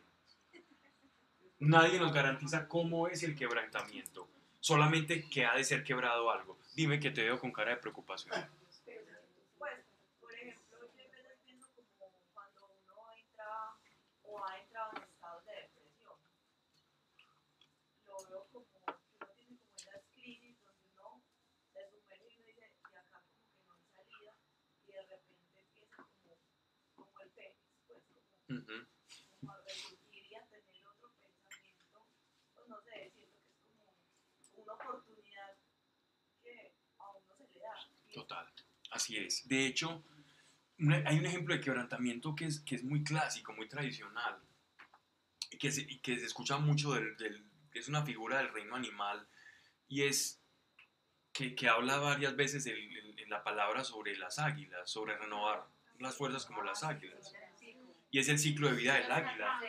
Un águila normalmente vive hasta 70 años, pero a los 40 años, un águila, eh, las, las uñas se le encorvan y el pico se le vuelve ya inservible para poder desmembrar la carne de la presa. Entonces ellos, a ella les toca tomar una decisión de quebrantamiento, de autoquebrantamiento muy fuerte, y ellas se van volando en picada hacia unas rocas y caen en picada dándose golpes hasta que arrancan su pico. Un águila, las, águ- las águilas hacen eso. Y arrancarse las uñas también contra las rocas. Y el águila después se va algunos meses mientras su pico le vuelve a crecer, a renacer, y eso se llama como el renacimiento del águila. Y duran otros 30 años más. Prácticamente vuelven a nacer y a recuperar su fuerza. Pablo, es que, es que uno, pues así por sí solo, uno se va a quebrantar. Obviamente no. El quebranto, pero uno sí permite o no el quebranto. Entonces, hay una necesidad del quebranto. Entonces, ¿cuál es el propósito del quebranto? El propósito del quebranto es que ese falso yo, esa antigua naturaleza que ha de morir para que yo pueda liberar todo el potencial del germen, del evangelio y de la naturaleza divina que está dentro de mí, ha de romperse algo, porque si no se rompe, está en juego tu plenitud y tu felicidad. El quebranto es necesario. Lo que pasa es que al viejo hombre le duele romperse.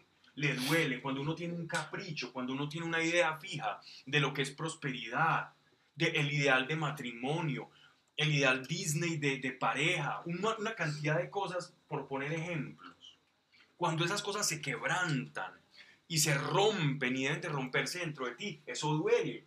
Cuando uno está aferrado a un ideal, a una idea, y después Dios te dice, esta es mi idea, que te va a hacer mejor, y uno dice, no, pero es que mi idea yo creo que me hace mejor, porque yo me siento como bien como soy. Y Él te dice, no, no te sientes bien y no eres feliz. Yo sí tengo algo para que seas feliz. No, yo no creo. Viene el quebranto sobre eso en específico que no deja florecer el, la, la semilla y va a doler.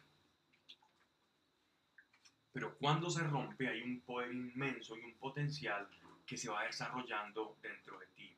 No menosprecies las situaciones en las que Dios te quebranta. No lo hagas. No menosprecies. No te sientas víctima. No digas, ay Señor, es que estoy haciendo mal. Ay Señor, es que yo esto. Ay Señor, es que yo veo que a la gente le pasa esto y yo todavía con esto y, estoy sufriendo con esto. No menosprecies el poder que hay en ese acto de quebranto, porque detrás de ese acto de quebranto viene floreciendo algo que es invisible en principio, porque la semilla no se ve al principio, sino hasta que da sus primeros brotes. Y cuando empieces tú a sentirte, no sé, tengo paz, estoy en determinada situación y digo, pero ¿por qué me siento así? ¿Me siento bien? Esto que yo quería o que creía que me iba a hacer feliz, ahora ni me interesa, y empiezo a vivir en una situación de estado interior superior a la de mi antigua naturaleza, ahí vas a entender por qué era necesario que tu antigua naturaleza fuera quebrantada. No menospreciemos pues el quebranto, porque es útil para poder dar lo que Dios tiene dentro de nosotros. Detrás de un cobarde puede haber, hay una semilla de una persona valiente. Detrás de una persona temerosa hay una semilla de valentía que Dios puso. Pero a veces Dios nos puede poner en una situación para quebrantar eso. Detrás de una persona que tenga temor, porque el temor es falta de fe, Dios muchas veces te puede poner en una situación para que tu temor sea quebrantado. Y esa fe que Él ya puso dentro de ti salga a flote y la pongas en uso. Y hay varios quebrantamientos. De todo género y de todo tipo y para toda situación. Claro, yo he vivido muchos. Yo he vivido muchos. Pero te digo que después de cada quebrantamiento, y me paro aquí y les hablo de frente a todos, después de cada quebrantamiento he sentido un grado de libertad mayor. Cada quebranto te va llevando a experimentar grados de libertad y de poder interior por medio del Espíritu Santo. Y cuando tú vayas quebrando ese cascarón que recubre esa antigua naturaleza, dejando salir esta naturaleza interior, más fácilmente el Espíritu Santo va a fluir y actuar a través de ti. Por eso no le huyas o no creas que el quebranto necesariamente es negativo. El quebranto no es algo negativo. Pero no es El prueba. sufrimiento, llámalo como quieras, llámalo como quieras, llámalo quebranto o prueba, porque la prueba produce quebranto, ¿cierto? Entonces la prueba es general, quebranto es el caso particular. Quebranto es, es, el dolor que genera la prueba. La prueba es, es una situación. El quebranto es el dolor que, que se genera dentro de ti. A veces también Dios nos puede llevar a experimentar un quebranto. Ojo, el quebranto de espíritu. Hemos avanzado dos versículos. El quebranto... No, pero es para los que están donde Enrique no. Ok, el quebranto de espíritu, miren, una cosa, el quebranto de espíritu también puede hacerse más llevadero. Yo puedo hacer que el dolor sea más grande o más corto. Yo puedo prolongar el dolor. En cómo, yo me, ¿Cómo puedo prolongar ese dolor? Cuando me aferro a mi antigua naturaleza, a mi antigua idea, mi naturaleza, mi idea, mi creencia, mi concepción, mi falsa expectativa, mi capricho. Entre más me aferre a esa antigua naturaleza, más me va a doler el quebranto y más se va a prolongar ese dolor. Entre más rápido la suelte, más rápido voy a pasar por ese quebranto. Yo puedo pasar por pequeños quebrantos que de no haber sido, por no soltar ese yo, esa falsa expectativa, ese capricho, entonces esto se hubiera vuelto en amargura. Cuando yo me aferro a mi antigua naturaleza y no paso o no suelto esa antigua naturaleza, en mí se produce algo que se llama amargura de corazón. La amargura de corazón es aferrarme a mi antigua naturaleza y no soltarla. Voy a sufrir porque no quiero cambiar, porque no quiero mudar. ¿Quién dijo resistencia? Es precisamente eso. Es la resistencia. Me resumiste para yo no hablar tanto. Es exactamente eso. Dios nos lleva a pasajes, de, en, en oración yo puedo experimentar momentos de quebranto. ¿No les ha ocurrido que muchas veces orando experimentamos una confrontación, bien sea por un pecado, por una acción, omisión, o tendencia, y sentimos un dolor y algo que se rompe como que lleva al arrepentimiento, ¿no? Porque miren que el quebranto y el arrepentimiento van como de la mano. Y se produce después de ese llanto que, que trae el quebranto, en los que somos más sensibles, que podemos llorar, que no parezca, lloro. Después de eso, de ese quebranto, ¿qué se siente? Cuando libertad. es libertad. Y tú dirás, Dios, ¿qué es lo que quiere? Un ser caprichoso que viva en un autoengaño de falso confort, con falsos ideales y expectativas sobre sí mismo y el mundo, o un hombre libre y pleno. Dios va a hacer lo posible para que tú seas feliz.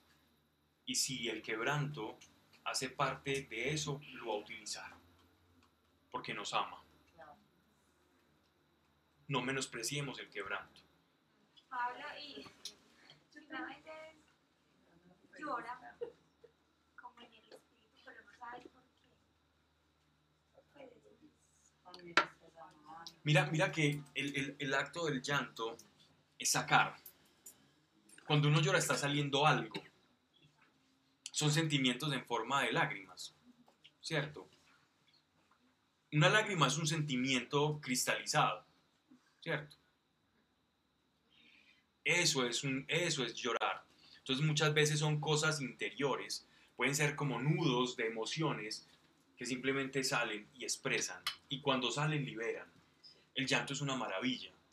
Pero es que me ha pasado, o sea, una vez me pasó así, en medio de una Y a veces son emociones de alegría y de, de plenitud también. Es que no, la- las emociones no solo son, no, no, no, no lloras solamente por emociones negativas. Pablo, Pero una vez, una vez me pasó, a- oraba por alguien y, comencé a llorar. Y bueno, es así como que como si era algo mío, ¿cierto? Pero otra vez me pasó así. Pasó con alguien empecé a llorar, pero yo no sentía como nada en mí. Pues no, no, no sentía, no tenía sentimientos. Y lloré, y lloré, y lloré. Pues, Mira, eso es una característica inequívoca de una persona que tiene un llamado a interceder por otros. Tú estabas haciendo lo que esa persona tenía, sus emociones fueron a través tuyo. Eso es un intercesor, quien toma la necesidad del otro como la propia. Eso es intercesor, eso es interceder. Tú dirías, no, pero no sentía la carga emocional o no sabía por qué, no importa. El intercesor muchas veces simplemente ore por alguien en todo su contexto. A veces podrás saber específicamente por qué, otras veces no. Pero saben que el- los intercesores reciben un premio tan grande en el cielo que si supiéramos lo que interceder por alguien produce de alegría para el cielo, lo haríamos mucho más a menudo. La función de María. Interceder, Por sustancia de amor. exacto. Porque no espera nada, ese sí no espera nada. Sí. O, o sí, a ver, la verdad sí espera algo, espera que la situación por la cual está intercediendo cambie. O sea, su interés es lo mejor para el otro. Pues, Ese sí es un amor interesado en, en el amor. En el el pues, amor, eso es. El interés del amor es el otro. sí, por el amor. El amor sí tiene un interés, el otro. El interés de Dios enviando a su hijo era nosotros, era el otro. Manuel, ibas a decir algo. No, pero Ok. Seguiremos hablando del hombre interior, eso no se queda ahí. Versículo 12. Pero gracias Pablo por el adelante. Vivid alegres con la esperanza, pacientes en la tribulación, vivid alegres con la esperanza, pacientes en la tribulación.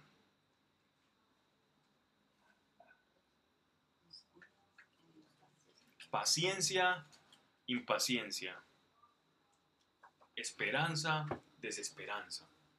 Vida alegres con la esperanza significa que en condiciones de dificultad no perdamos de vista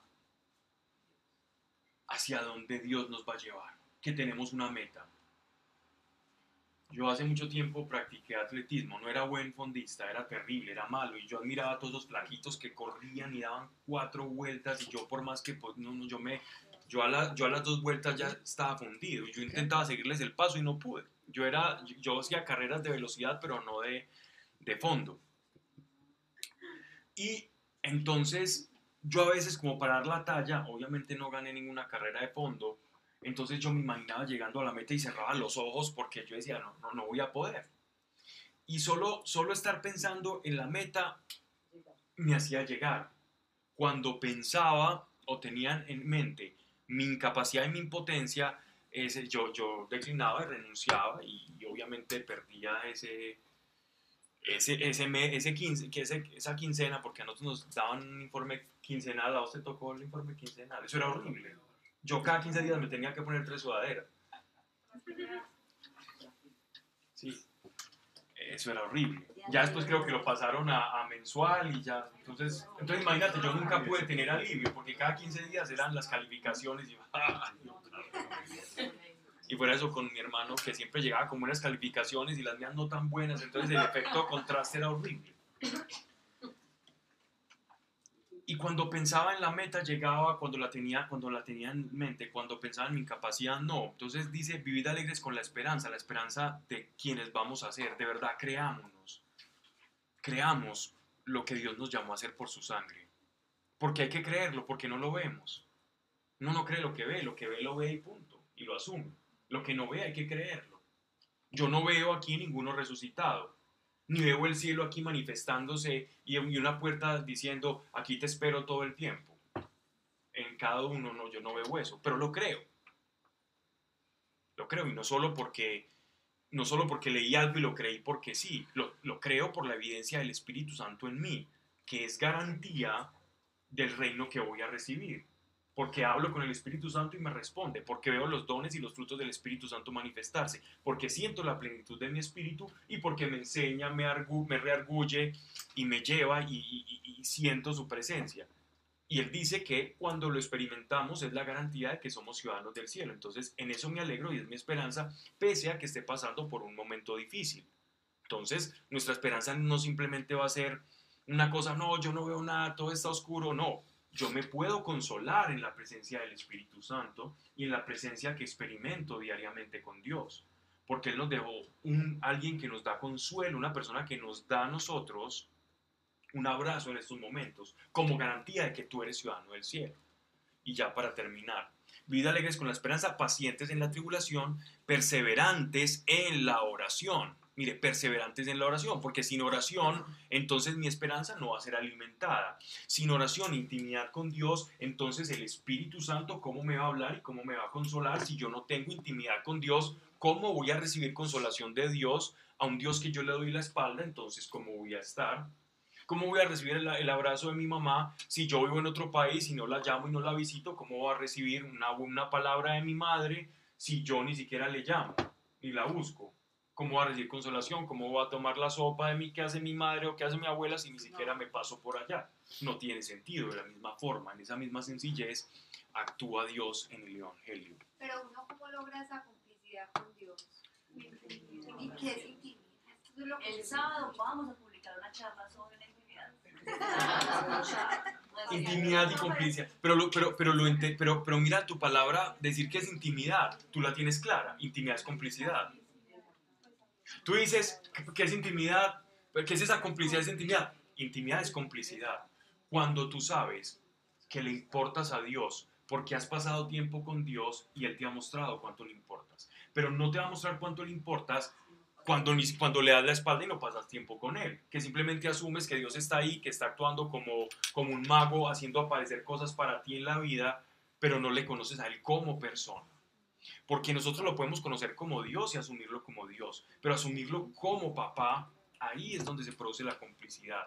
Cuando tú pasando tiempo con Él, de hija a papá, se produce en esa intimidad, en ese expresarle y abrirle tu corazón, se produce esa chispa. Ahí, ahí tú dices, oh, me escuchó. Y te comienzas a volver como uno dice, "Se- Señor, yo creo que me estoy volviendo conchudo o conchuda. ¿Será que es mucho pedir esto? Cuando tú te preguntes eso, es porque ahí ya hay algo de complicidad. Cuando tú te comienzas a cuestionar, ¿será que estoy siendo muy conchudo con Dios? Es porque ahí ya hay un atisbo de complicidad. O sea, que es bueno.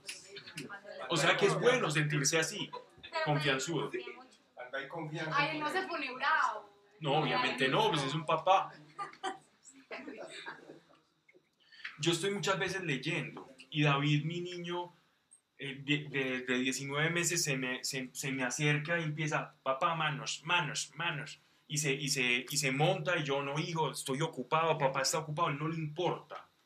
Él no sabe ni siquiera qué es eso. Él sabe que yo soy el papá y lo tengo que atender y se monta y se sienta y es jugando con el teclado. Y, y, le y fuera eso tengo un teclado que es luminoso y entonces feliz y hunde la teclita esta, la tecla esa, me ha reiniciado cosas que estoy escribiendo. Y es terrible, pero él se sabe hijo y hace las cosas que hace un hijo y es tener un papá y un papá está en función de un hijo. No un hijo en función de un papá, por lo menos no en esa edad. Y entonces ahí ya hay una, una especie de conchudo. Yo no digo, hijo, conchudo, no haga eso, conchudo, no. Para mí la palabra conchudo entre un papá y un hijo no, no existe.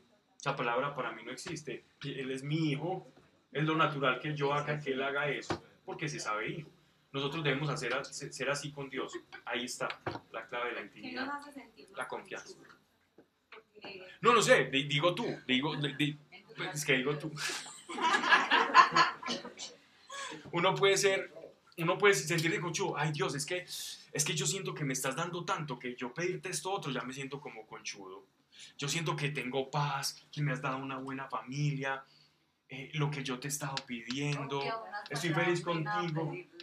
Y uno dice, ¿será que si le pido esto como muy conchudo? Eso sería algo así. No sé, en la relación de cada... Lo que pasa es que ya lo he escuchado mucho. Mucha, he escuchado, hablando con muchas personas de Dios que me han dicho, yo me siento conchudo o conchuda con Dios. ¿Será esto malo? Y yo, no, estás, pero bien. Pues sí, porque a mí se me pasa mucho. Ah, mira, explícanos qué es ser conchudo. No, pues a veces yo soy, me pasa decir, es que estoy llorando y yo, yo, señor, pues te pido eso, te pido eso, te pido y a veces como que, ay no, yo tanto que le pido, no, no, no, esta no va a pedir y vuelve a empezar, señor, yo te pido eso, pues eso me pasa mucho. Pero eso es bueno también porque orar no es pedir. Orar es estar con Él. ¿Quién es? Es conocerlo a Él. Pedir es pedir. Orar es estar con Él. Pedir es pedir. Orar es escuchar. Orar no necesariamente es hablar. Orar tiene un componente de más escuchar que hablar. Orar es intimidad. La gente cree que orar, muchas veces, muchas personas, ¿lo viste ayer o qué? No, esa gente está haciendo haciendo quedar muy mal. No, mentiras, Pablo. Muchas personas piensan que orar es, es, es- es llevar un monólogo de necesidades al Padre. Es que lloro más que todos. Sí, porque tu lista de mercado está muy grande. ¿cierto? O en necesidades está tan grande que yo soy un superorante. Claro, pues, tengo tantas necesidades que, que lo único que hago es irlas tachando y como siguen saliendo más y más, paso mucho tiempo de oración. Mi tiempo de oración es tan rico, si vieran. Claro, vaya a ver la lista de peticiones que tiene. Pero la oración es, en esencia, mirarlo a Él, pasar tiempo con Él y conocerlo. La oración es el acto por el cual o mediante el cual yo voy conociendo a mi papá y Él se va revelando a mí. Esa es la oración. La oración puede tener un momento de petición. Puede tener un momento de petición, porque mientras nos estamos contemplando, yo le digo, papá, y yo quiero- yo- pero no antes. Miren que el Padre Nuestro es muy bonito. Padre nuestro que estás en los cielos, santificado sea tu nombre. Venga a nosotros tu reino, lo estoy no conociendo, hay lo quiero forma. conocer. No hay una forma, pero sí hay un principio. ¿Y cuál es el? Conocerlo a Él. Pero No caramellarlo, no. Uno Conocerlo conoce- a Ese es Él. el principio, pero, pero eso es espontáneo. Claro, pero si yo no sé orar, entonces simplemente puedo ir y aprenderlo, porque orar, orar, lo, lo- lo interesante es, ¿puedo yo aprender a orar? Sí puedo aprender a orar, pero aprendiendo a orar termino siendo espontáneo. ¿Sí me hago entender? Hay un principio. ¿Cuál es el principio? Conocer. Por, por saber que un principio es conocerle no significa que va a perder espontaneidad simplemente yo repitiéndome, Señor, ya sé que cuando me encierre contigo es para conocerte. Dios no está diciendo, ay, me estás metiendo en una fórmula, no te voy a hablar, hijo, yo soy espontáneo. No, Él va a entender que hay un, un- un- un hijo de buen corazón que lo está buscando a Él. Eso es lo que Él está buscando. Hijos que lo reconozcan en espíritu. Hay, hay hijos que necesitan fórmula. Con una fórmula yo lo puedo conocer. Sí. Si esa fórmula es conforme a mi corazón y a mi espíritu. Hay personas que son de fórmulas para todo. Para todo. Y Dios los diseñó así en su corazón. Eso sí, Dios no es una fórmula. Pero Dios se vale de eso para actuar. ¿Ustedes creen que el lenguaje de Dios es el griego, el español o el hebreo? Dios necesita el hebreo para hablar. Es un idioma sacro, sac- sacro, sí, muy bonito. El griego o el latín o el esperanto, qué sé yo. No, pero Dios lo utiliza para hablarnos a nosotros. Dios puede utilizar incluso tu esquema para hablarte a ti. En silencio le habla a uno. Pablo, tengo una pregunta. ¿Vos orás? eh, Esa ya es abdomen, esa ya es personal. bien. No, no, bueno. Es, es- Uno. es íntima de cada persona con, con él. Sí. Tú no, no, pregúntame, no, yo oro de no, todas las fórmulas, con no, fórmula, no, sin pero yo fórmula, de pie, sentado, acostado. Ah, ok. Yo no estoy molestando, dime. Pues una persona eh, verbaliza, pero usted puede orar desde el espíritu también, inclusive, Perfecto. y hay un lenguaje. Sí, interior, contemplativo. Pero, sin embargo, yo, yo suelo, en lo posible, orar verbalizando, Lo hacía Jesús. porque lo hacía el maestro. En lo posible, cuando no me es posible, sé que eso no es impedimento, pero en lo posible lo hago. también oraba contemplativamente, solo que no se daban cuenta y por eso, pues, Pero en lo eso siempre está. Pero en lo posible lo hago como Él nos enseñó a orar. Porque Él dijo, y les voy a enseñar a orar, digan así. Él no dijo, piensen así. Él dijo, cuando, cuando oren con el Padre, digan así. Él no dijo, piensen así, mediten así y hagan posición de sacen así. No, Él dijo, digan así. Es claro. Porque Él es consciente, Él es un Señor que él- la palabra, ya, ya para terminar, la palabra ancla el pensamiento. A menos que usted sienta muy domada su mente y diga, ok, yo ya no necesito hablar. Pero he aquí que hemos encontrado un gran yogi, un iluminado que do- logre domar sus pensamientos. Está pensando Dime. en por favor, podemos orar por la mamá de mi hijo que está muy enferma en, arriba en el hospital de San Vicente de Río Negro. Tiene un problema en el colon y no ha podido saber. Patricia Bermúdez es cuatro. Pero es de infección, no se sabe. Lleva dos días allá, le están haciendo exámenes. Y tiene fiebre. No, fiebre no tiene- alta. No tiene fiebre. No, Estuvimos todo el día donde ella. Ok. Mucho examen, mucha cosa. Vale, Patricia Bermúdez cuatro. Patricia. Padre, gracias por este lugar, Señor, por, lo, por tu palabra. Gracias por la revelación de tu palabra en cada uno de nosotros, porque nos has presentado a tu Hijo Jesucristo. Gracias por el potencial inmenso, enorme enorme, Señor, es grande que hay en cada uno de nosotros. Y no por jactancia, sino porque ha sido rociado con el agua del bautismo. Y esta semilla ha sido iluminada con la luz del Espíritu y la tierra de tu palabra, actuando, Señor. Forma aquello que estamos destinados a hacer. Padre, Señor, ayúdenos en el nombre de Yeshua de Nazaret a que ese viejo hombre caiga poco a poco y a que no menospreciemos el quebranto o pensemos que estamos desprovistos o alejados de ti por experimentar el quebranto.